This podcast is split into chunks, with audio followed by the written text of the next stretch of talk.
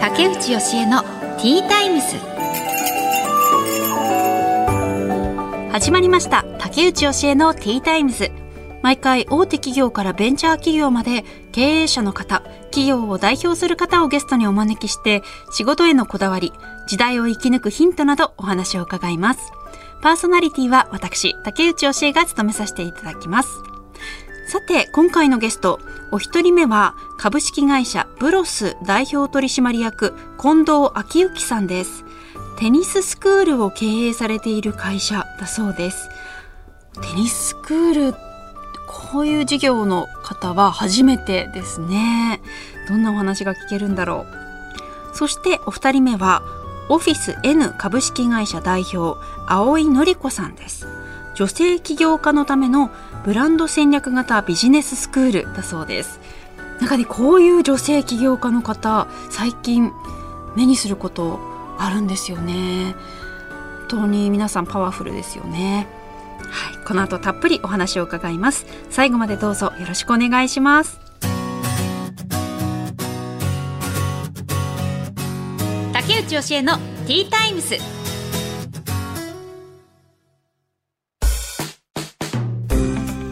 ここからは企業の代表の方をお招きしてお話を伺います。一人目のお客様は株式会社ブロス代表取締役近藤昭之さんです。よろしくお願いします。あよろしくお願いいたします。まずはプロフィールを紹介させていただきます、はい。近藤昭之さんは1978年のお生まれ。上場企業を退職した後テニスのインストラクターとなられました。その後経営者になることを決意され28歳から飲食店の店舗立ち上げを経験。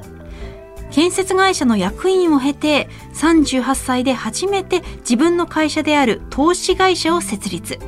その傍ら43歳で株式会社ブロスを起業され2021年ブロステニスクラブをオープン。現在に至ります。はいということでちょっとこのプロフィールを拝見させてもらってもはい。え飲食店建設会社の役員投資会社そしてテニスクラブと本当にこう多岐にわたってそうですね。これは予定通りなんですか？いや 予定通りではないですね。もうその時々の自分なりの最高の選択はっていう問いを自分にして、まあ、決めてきた結果現在に至るっていう感覚ですねその上場企業をまず退職した後テニスのインストラクターとなったんですね。はいでその後また経営者になるっていうのをこう考えというふうに決められたっていうのはどういう経緯があったんですか？えー、と当時テニススクールの会社の社長様がいまして、まあ、そこで私あの従業員として、えーやコーチをしてたんですけどもやっぱりあの会社の方向性っていうのは経営者が決めることではあるんですけどあの自分であればこうしたいなとか、で、まあ、なかなか意見が通らなかった部分もちょっとありまして、それで、あ、であれば自分が思い描く方向で、えー何かのサービスを提供し誰あのたくさんの人に喜んでもらいたいっていう、まあ、その思いからですかね。じゃあそのテニスのインストラクターとなっていた時に感じたことから自分が経営者に回ろうって。ですね。はい。でもそこでそのテニスってきっとずっとやってらっしゃったんですよね。えっとそのインストラクターを始めた頃は一度辞めてましたね。あはい。ーどのくらいまでテニスのその実力っていうのはあったんですか？えっとですねもう本当高校生の時に一生懸命テニスあの青春で打ち込みましてそれで全国大会に出たいっていうことで頑張ってまあ夢が叶い全国大会にっていうのでその後のテニスでの目標というのができなかったのでうんパタッとその高校卒業と同時にテニスはやめてしまってたんですね一度。ははいい、あーでその後ちょっと退職したきっかけでインストラクターとなったけれどもまたちょっと自分で経営者側に回るって。そね。その時ははい。こうやってテニスのスクールをオープンするまでに至るっていうのは考えてらっしゃいましたか、いやまあ私自身全然考えてませんでしたね。あそうなんですね。ただあのそこその時に一緒にやっていたあのコーチの仲間であの今一緒にもやってるんですけど、うんその時にまああの冗談めいてねあのいつか一緒にテニススクールでまた仕事ができたらいいねって言ってまあ別れましたね。そういうなんか昔何気なく思ったこととか思い描いた夢って意外と後から思い出してあこっち自分目標としてたなってそれを目標にしだすことってありますよね。私もなんかあったなと思ったんですけど、そうあそうですか。はい。それはじゃあ投資会社がうん。成功されて、であじゃあこういうこともできるっていうどういう経緯があったんですか？えっと投資会社はあの単純に土地や建物をあの購入してお貸ししてあの収益を得るビジネススタイルなので非常にあのそれはそれでいい仕事だなというのはあるんですけどやっぱり直にこう感じられないというか。テニススクールのコーチをしてた時にあのすごくやっぱりテニスのコーチという仕事自体はすごく魅力的であのちっちゃい34歳の子供から80歳85歳のおじいちゃんおばあちゃんまでがたくさんの方が来るので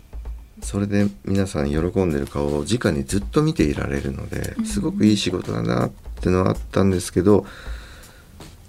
まあ、経営者の道にっていうことでその時に辞めた感じになりますね。はい、だけどその投資会社をやってらっしゃった時にももう一回思い出したってことですよね。そのそうですね。あの充実感っていうのを。一緒にやってたその今もやってる仲間が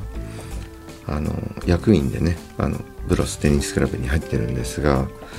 まあ、その彼が一度テニススクールをまた違うテニススクールを退社されて、うん。本当はテニスコーチをずっと続けたいと言ってたんですけどもやっぱり経営的なものかっていう話ででしたのでその時に、まあ、投資会社もだいぶ軌道に乗ってまして、まあ、何かの事業をする土台にとも考えてたのでその頃から少し意識をしだしまし企業理念っていうのをあの伺ってもいいですか近藤さんの。はいえー株式会社ブロスでは、えー、と企業理念という言い方ではなく、まあ、ビジョンと呼んでるんですが、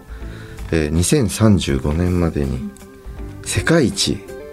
楽しいテニスクラブになるっていうのを掲げて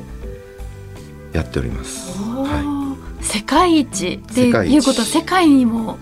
作っていきたいい、な進出したいなと海外にも作りたいとは考えてます。あすごいですねそれはかなり大きな目標はい、大きいですね。へ え楽しいですねそれはそうですね。あーそれはどうしてそう大きな夢になったんですか？やっぱりここだけで小さくみんなで良ければそれでいいよねっていうのもまたそれはそれで素晴らしいあの事業だったりビジネスだったりであると思うんですけどよりたくさんの方に喜んでいただきたいっていうのを実現するためには世界へ行かないといけないよねっていう。あ あと小さい頃にとかあの孫正義さんなんかもよくあのはい。大学の講義なんかとかでね映像出てますけどもやっぱり小さい頃にね「少年よ大志を抱け」っていうのを父親から本を文庫本もらいましてはいはい。やっぱり夢は大きく持たないといけないなっていうのでその頃からそういう意識がありまして、まあ、世界一っていうふうにしました。えー今は新潟にあるんですよね。新潟にございます。うんはい。会員数ってどのくらいいらっしゃるんですか？500名前後ですね。はいそれは結構多いですよねまあ地方ですとまあまあそうですね。うんなんかあのホームページ見させてもらったんですけれども託児所があったりすごくそのはあのもうカフェみたいなすおしゃれなカフェがあったりカフェっていうかあのみんながこうくつろげるような場所はい、ラウンジがあったりして、あとても素敵なところだなと思ったんですがかなり配慮をいろんなところに加えていらっしゃるんですね。そうですね。あのやっぱりブロスの価値観として、うん、あのコアバリューっていうふうに、まあ、弊社では呼んでるんですが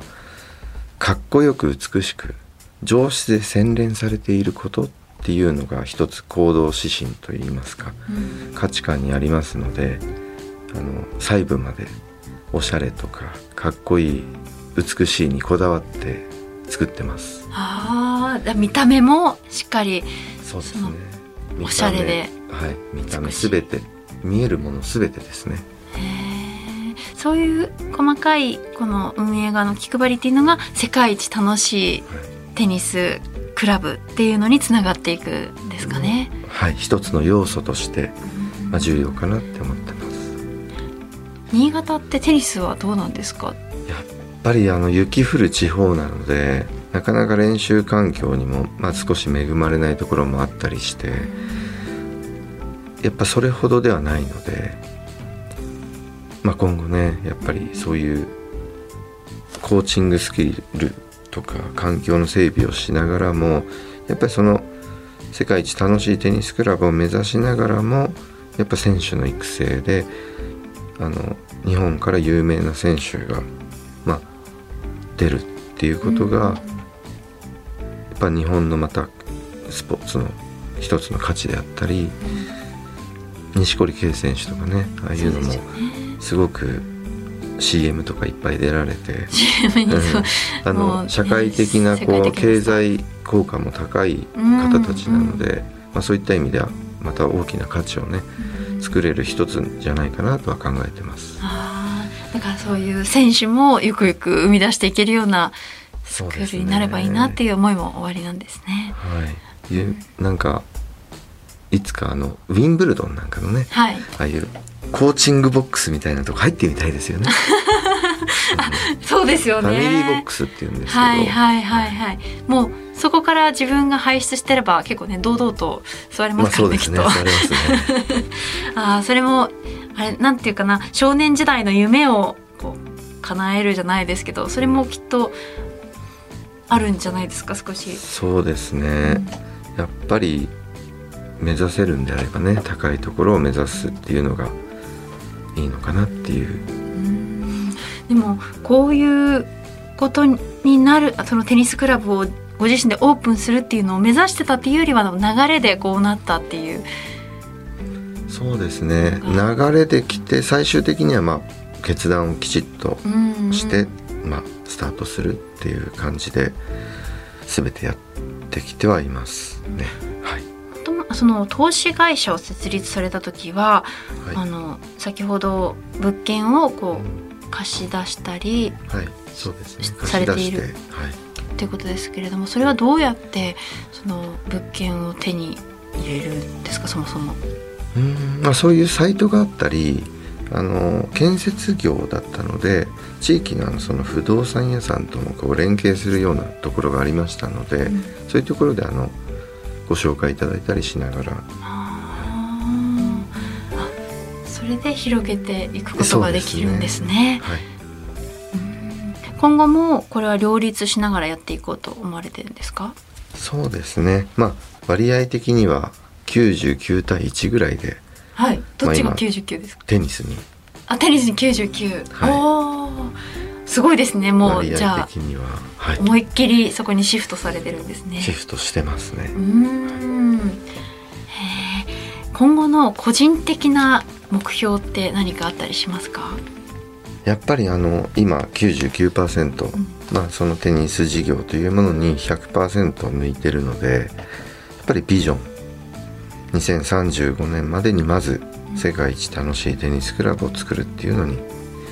やっていくというのが本当夢であります、ね、いやめちゃくちゃ大きな目標ですもんねそれは。そうですね海外にまずちょっとこ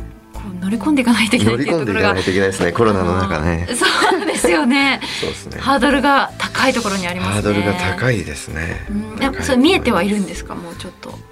もうまず英語喋れるようにならないとなみたいな感じで これから英語習いに行こうかなっていうその段階です、ね、そっか2000そうですね2035年だから、はい、うん、まだ13年ぐらいあるかなっていう感じですかね。そ、ね、それまでに英語も勉強して。はい。いやでも本当にあの世界でこの株式会社ブロスの名前が見られるのが楽しみですね。はい、プレッシャーですね。楽しみにしています。ありがとうございます。株式会社プロス代表取締役近藤昭之さんにお話を伺いました。ありがとうございました。ありがとうございました。竹内義恵のティータイムス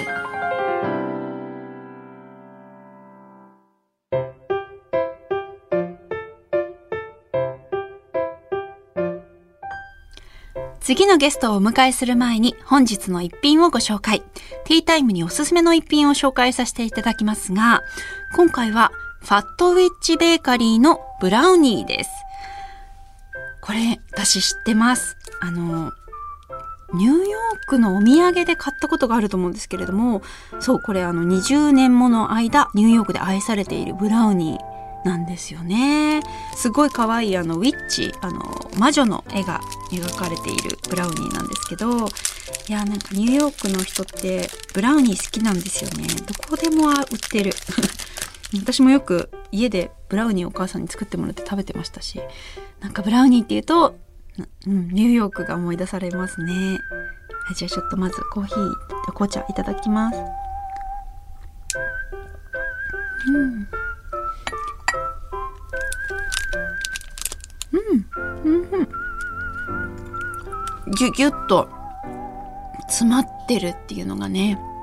ブラウニーのこの食感いいですよね。柔らかいんだけどもうほんと濃縮されてる感じのチョコレート。これと紅茶コーヒーめちゃくちゃ合うのでお土産にぴったりですよね。もう先日前田由紀さんが静岡でお仕事があるっていうことであの前田由紀さんってあの今えっ、ー、とまもともとテレビ朝日のアナウンサーとして一緒にあの、やべっち FC っていうサッカー番組でお仕事したり、まあ他にもいろいろ共演することがあったんですけれども、で、辞められて、今はフラワーアーティストとしてお花のお仕事をやってるんですね。で、そのお花関係の仕事で静岡に用事があるっていうことで、まあ出張、子供二人連れて出張に来てたんです。で、あ、じゃあ、せっかくなのでっていうことで一緒にお食事して、あの、餃子を子供たちと一緒に食べに行って、で、その後公園に行ってっていう感じで、ちょっとね、ひとときを一緒に楽しんだんですけれども、いや、でもね、本当にパワフルで、驚いたんですけど、3つぐらい、あの、大きな荷物を抱えて登場したんです、前田さんが。で、両脇に子供たち抱えて。で、やっぱ何泊か、2、3泊するって言ってたのかな各地、まあ、静岡のいろんなところ回るってことなのかなと思うんですけれども、だから子供たちのその何日か分の洋服とか、あと、いろいろあるですね。おむつとか、ね、あの、哺乳瓶使ってんのかわかんないけど、なんかいろいろ、もう本当に子供がいると、私一人でもめちゃくちゃお荷物になるのに、二人で自分の服だってそれなりに必要だろうし、で、その、ものすごいなんかもうパンパンに詰まったリュックを背負いながら、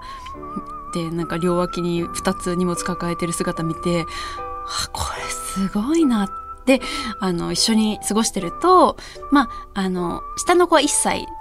数ヶ月でうちの息子とほぼ同じなんですけれどもでね、まあ甘えたい盛りっていうか、もう抱っこ抱っこって感じで、で、もう一人が5歳ぐらいのあの上の子なんですけど、上の子も意外と、普段は全然もう大人びてるんですけど、なんかちょっと気に食わないことがあったりすると、抱っこをせがむんですね。だから、めちゃくちゃ、しかもね、重たくなっちゃってるから、その子を抱っこして、で、なんか二人で歩いたりとかしてたんですけれども、でそうするとちっちゃい方がなんか違うとこ行っちゃったりして、あーみたいな、もう二人で、なんか、こっちこっちって叫びながら移動したんですけど、もう本当に歩みも遅く なかなか進まない、そして荷物重い、それを一人で何日かやってるってすごいなと思ってもうちょっと本当に自分もあのたまに子供連れて東京来たりしてるのでうんなんかこう頑張れるな自分もって思いましたねその姿を見ていて。でねもしあの2人いたいたら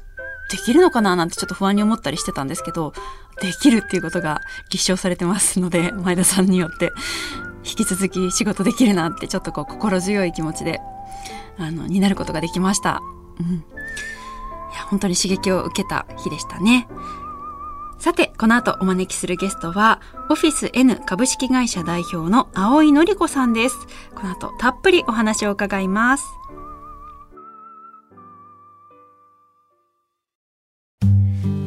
本日2人目のお客様は、オフィス N 株式会社代表、青井のり子さんです。よろしくお願いします。よろしくお願いいたします。まずはプロフィールを紹介させていただきます。青井紀子さんは1999年個人事業主として創業中小企業向けインターネット事業コンサルティングソーシャルメディアマーケティングのセミナーの講演などを行われ2018年株式会社オフィス N を設立ビューティー事業を開始されました2020年からは女性専門のビジネスブランディングスクールミズブランディングを運営されていますいうことでよろしくお願いします。よろしくお願いいたします。はあ、葵さんなんかもう黒髪に白いドレス、ちょっとこうピタッとした感じのドレスをお召しになっていらっしゃいますけれども、はい、すごいスタイルがよろし良いですね。いえもうスタイルのことを言われるといろいろ悩みはたくさんあるんですけれど。も。いやいやいや私から見るといいですよ。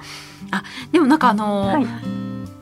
拝見させてもらったんですけれどもミスコンっていうんですかねミスそうですね。ミスミス日本ミス日本の審査員を2019年にやらせていただきまして。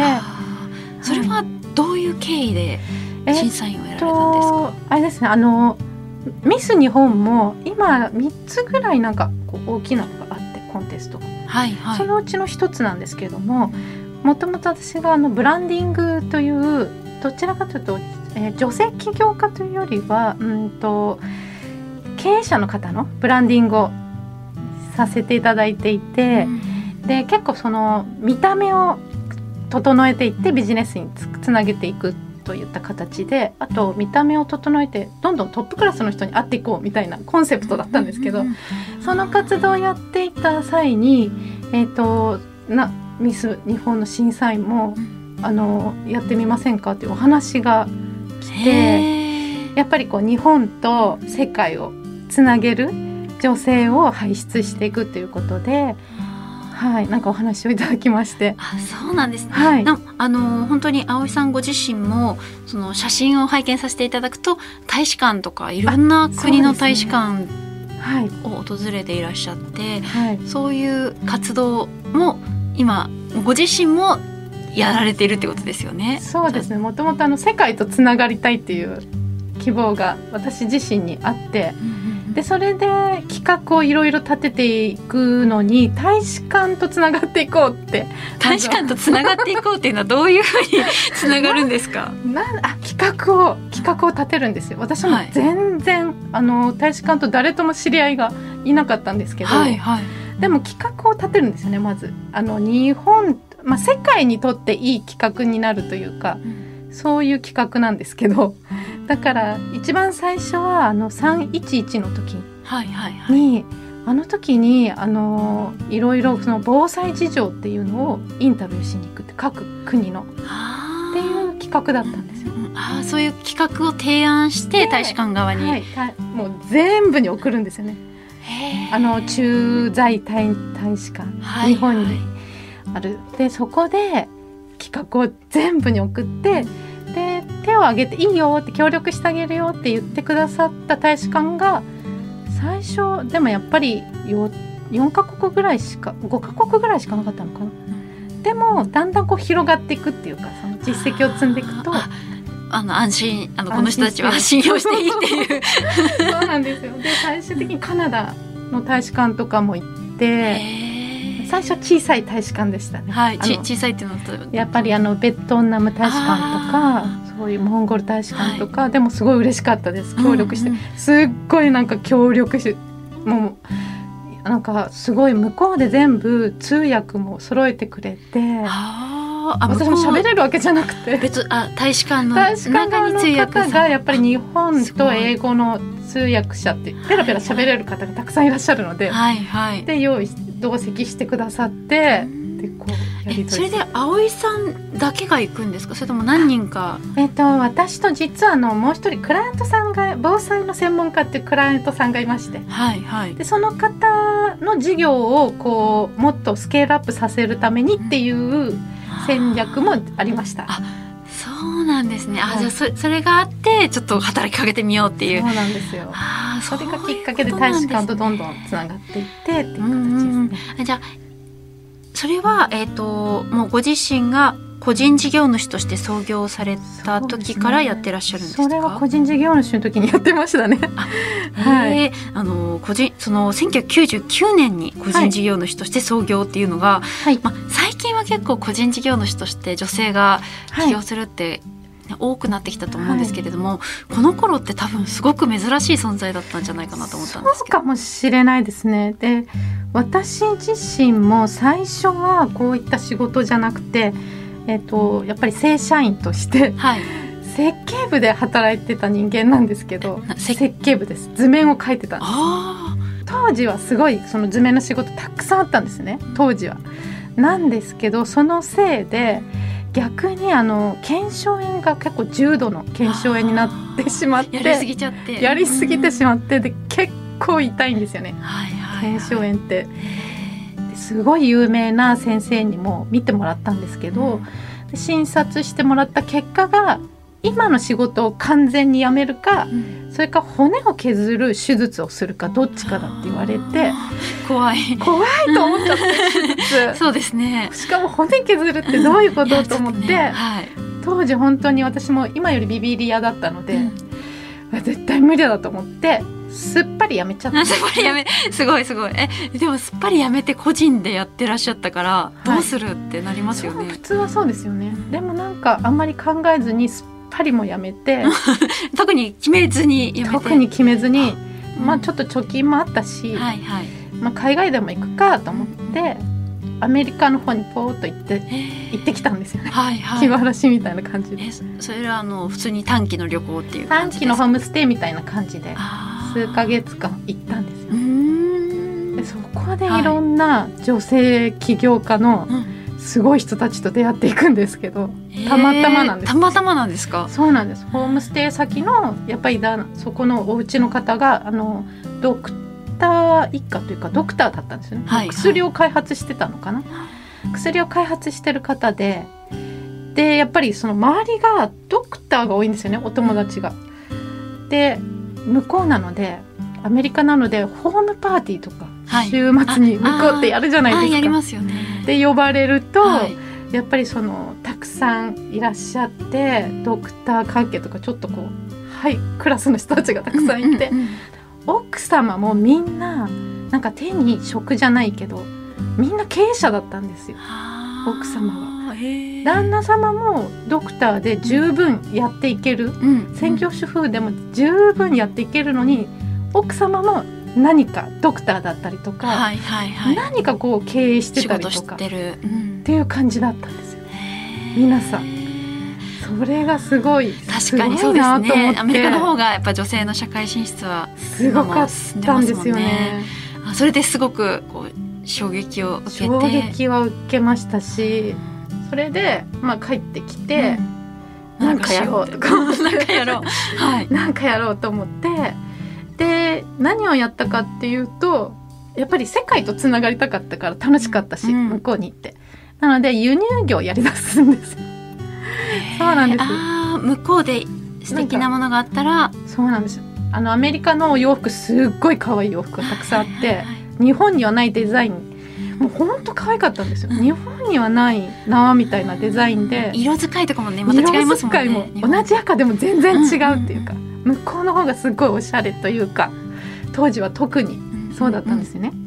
だからそういったものを輸入しようと思っ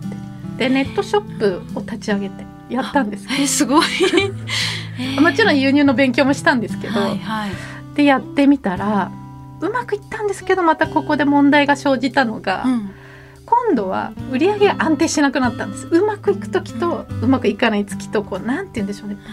あんまりこう月の毎月の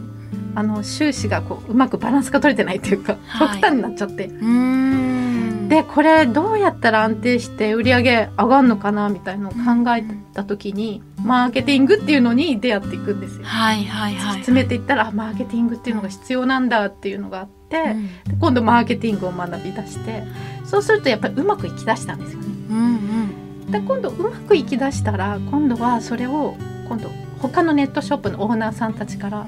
どうやったらそういうふうにうまくいくのかっていうのを教えてほしいみたいな感じになっていって、自然となんかクライアントさんを持つようになっていくんですよ。そこからなんかコンサルみたいなことが始まっていってうんうんでもそっちの方がすごい面白かったんですよ。自分で他の人をコンサルするっていうコンサルしてプロデュースしていくっていうのがすっごい面白くて、あーだから今なのやってらっしゃるお仕事がまさにその。そうなんですそこで女性起業家専門の、うんじゃあブランディングスクールを立ち上げようっていう流れになっていってそれがミズブランディング。ミズブランディングスクールなんですスクールなんですね。はい。これはあの2018年に株式会社オフィス N を設立されてますけどそれとはまた別の会社ってことですか？同じ会社なんです。あ同じ会社なのであのミズブランディングスクールっていうのはオフィス N が運営しているスクールっていう形で。あなるほど。でそれはもう女性起業家専門なんですけどはい、また企業さんは企業さんで別でうん、請け負ってるので、あなるほど、はい、えーえどういう悩みを抱えていらっしゃるとかどういう仕事の女性起業家さんがおいろ多いんですか？方が多いんですけど大体うまくいってない人の共通点というか、まあ、うん。みんなそうなん私もそうだったんですけどとにかくあの他者との差別化がやっぱり苦手なんですよ皆さん。あで皆さんすごい今は日本の起業家の方とか経営者の方とかみんな商品はみんないいものを持っていて、うん。商品もサービスもやっぱりこう海外と比べてもクオリティは高いと思うんですよね。ただみんなクオリティが高い人たち同士が、まあ、同じクオリティの高いもの同士で競争していくので結構大変になっちゃっているんですよね。難しい。そこで例えばどうういうし商品を扱ってるとか、まあ、ああとはあれですかねこの事業をやろうとしてるとかいろいろあるいろんな方いらっしゃいますけどお花屋さんもいますし。うか例えばお花屋さんだったら確かにいっぱい他にお花屋さんがあるからっしゃるじゃないですか、うん大体フラワーアレンジメントとか、はいはい。教室とかやられてるんですけけど、そこでやっぱりあの丁寧に教えますとかなんだろう可愛いお花がたくさん揃ってますとか言ってもやっぱり他もそうだから。そこでなんか差別化していかないと、はい。違いをこう強調していかないといけないんですけど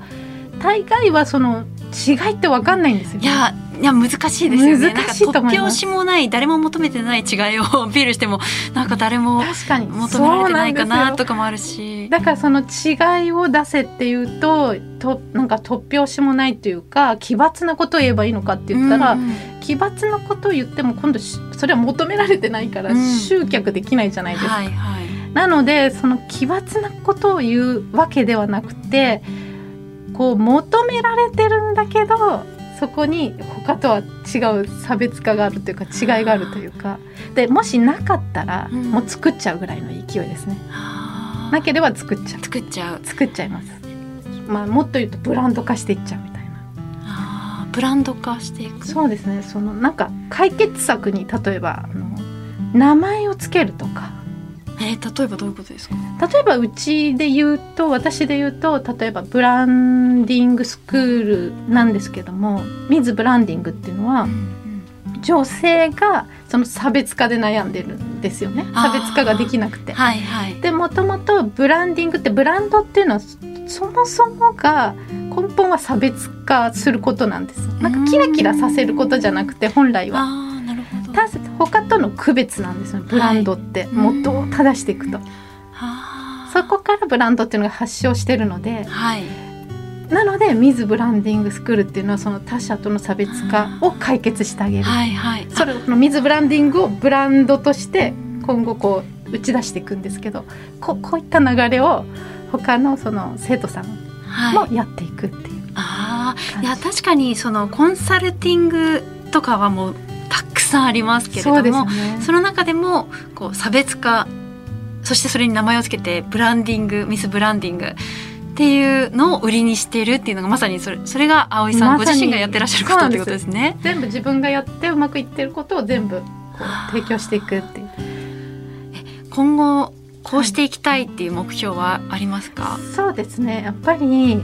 オンライン化をしつつブランド戦略をしつつその世界とつながっていく女性起業家をたくさんこう増やしていくっていうことをやっていきたいっていう感じです。いやそうですよね、はい、やっぱり女性のやっぱり日本での活躍っていうのはまだ世界と比べたらだいぶまだまだまだまだって感じはしますよね。しますよね。社会って感じははい、まだまだですよね。ぜひそれは、あのお願いしたいなと思いますし、でも本当に今女性がその働いてる割合は増えてますから、そうですね。あと起業家も結構増えてきたと思います。そうですよね。はい。なので。どんどんどんどんそれが増えていくといいなと思います。はい、はい、ありがとうございます。ありがとうございました。ということで、オフィス N 株式会社代表青井紀子さんにお話を伺いました。ありがとうございました。ありがとうございました。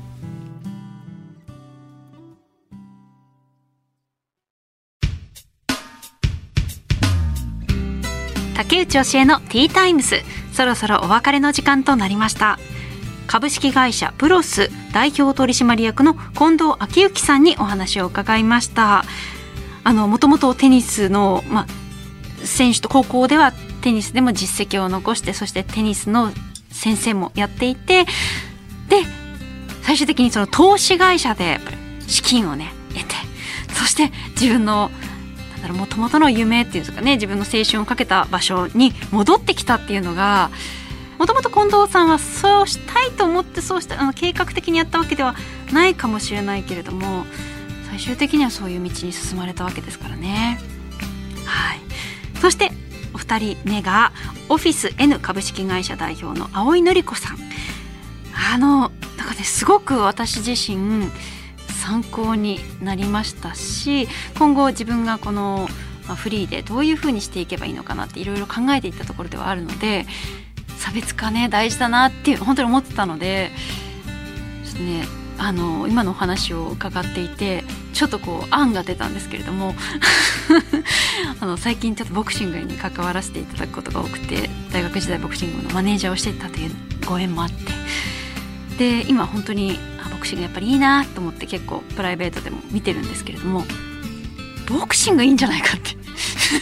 ボクシング攻めよう。ボクシングで尖ってこうみたいなちょっと案がねあのうちのチームから出まして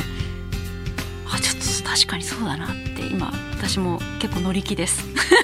なので今後もしかしたらいきあのどんどんどんどんボクシングに偏り出すかもしれないんですけれどもどうぞよろしくお願いします。やなんかねこのラジオで本当にいろんなお話を聞けてためになりますね。ということで竹内教えのティータイムズお時間となりました。お相手は竹内教えでした。また次回お会いしましょう。